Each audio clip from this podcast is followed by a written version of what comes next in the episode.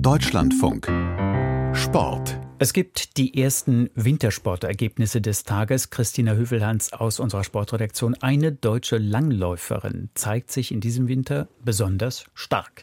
Ganz genau, das ist Viktoria Kahl. Sie hat beim Weltcup im finnischen Lahti den zweiten Platz geholt. Martin Thiel hat den Bericht über das Rennen. Den Teamsprint hatte Olympiasiegerin Viktoria Karl ausgelassen, um Kräfte für das 20-Kilometer-Rennen in der klassischen Technik zu sparen. Und es hat sich gelohnt. Um ein Haar hätte sie in Lahti gewonnen, ihren zweiten Weltcupsieg gefeiert. Es fehlten nur 1,9 Sekunden auf die finnische Siegerin Krista Permakoski, die alle überraschte und vom heimischen Publikum begeistert gefeiert wurde. Permakoski war vor allem auf den zweiten 10 Kilometern stark gelaufen, aber auch Viktoria Karl hatte sich das Rennen gut eingeteilt. Die 28-Jährige vom SCM Zelamelis war von Beginn an immer unter den besten drei, lag bei der 15 Kilometer Zwischenzeit sogar mit 4,6 Sekunden in Führung. Aber dann konnte Christa Permakoski von tausenden Fans lautstark angefeuert nochmal zulegen und Viktoria Karl um die Kleinigkeit von 1,9 Sekunden distanzieren. Im Super-G, da hat Kira Weidler am Vormittag beim Weltcup im norwegischen Quidfell einen sehr guten vierten Platz erreicht. Das ist ihre beste Platzierung in dieser Saison. Und gewonnen hat die Schweizerin Lara Gut-Berami, die ist damit auch auf Kurs Gesamtweltcupsieg.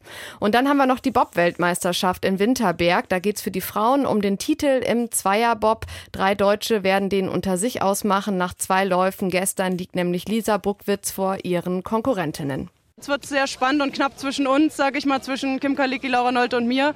Wir müssen da nochmal performen. Ich in der Bahn, wir am Start zusammen natürlich. Und dann kann das auf jeden Fall was Tolles werden. Und die letzten beiden Läufe dann heute Nachmittag, dann gibt es ein Gesamtergebnis. Rote Karte für die blaue Karte, so hat es FIFA-Präsident Gianni Infantino heute Vormittag ausgedrückt. Im Profifußball wird keine blaue Karte eingeführt. Wochenlang war darüber diskutiert und erwartet worden, dass sich das IFAB für einen Testbetrieb in einigen Wettbewerben entscheidet.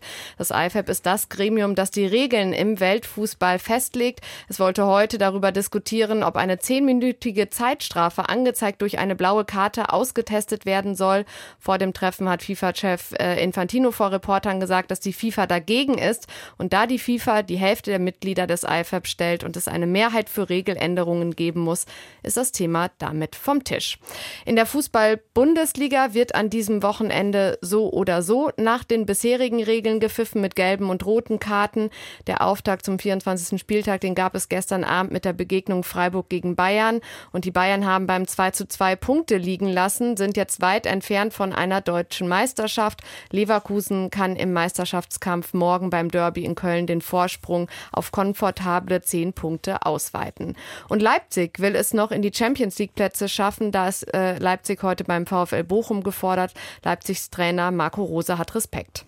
Uns erwartet eine sehr heimstarke Mannschaft, eine Mannschaft, die von der ersten bis zur letzten Minute alles gibt. Bochum hat auch in der letzten Viertelstunde das ein oder andere Tor gemacht. Ähm, sie haben Stuttgart zu Hause geschlagen, Bayern zu Hause geschlagen. Und darauf sind wir vorbereitet, darauf stellen wir uns ein. Und trotzdem äh, wollen wir dieses Spiel gewinnen. Leipzigs Trainer Marco Rose zum heutigen Gegner Bochum in der Fußball-Bundesliga. Und ebenfalls heute Nachmittag beginnt die neue Formel-1-Saison in Bahrain im Persischen Golf.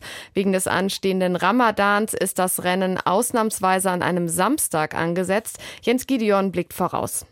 Der Titelverteidiger ist der Favorit. Wenn Max Verstappen den Start gewinnt, hat er alle taktischen Trümpfe in der Hand weil er dann im weiteren Verlauf der 57 Runden seine Reifen besser schonen kann. Die Konkurrenz ist aber näher gekommen. Schon in der Qualifikation haben Ferraris Charles Leclerc mit Startplatz 2 und der drittplatzierte George Russell im Mercedes gezeigt, dass sie durchaus in der Lage sind, dem Niederländer im Red Bull das Leben schwerer zu machen. Vor allem die ausnahmsweise relativ kühlen Bedingungen in Bahrain könnten den Verstappen-Konkurrenten in die Karten spielen. Der einzige Deutsche Nico Hülkenberg hofft in seinem Haas Ferrari von Startplatz 10 aus auf WM-Punkte. Ergebnisse gibt es dann natürlich heute Abend ab 19.10 Uhr in äh, Sport am Samstag.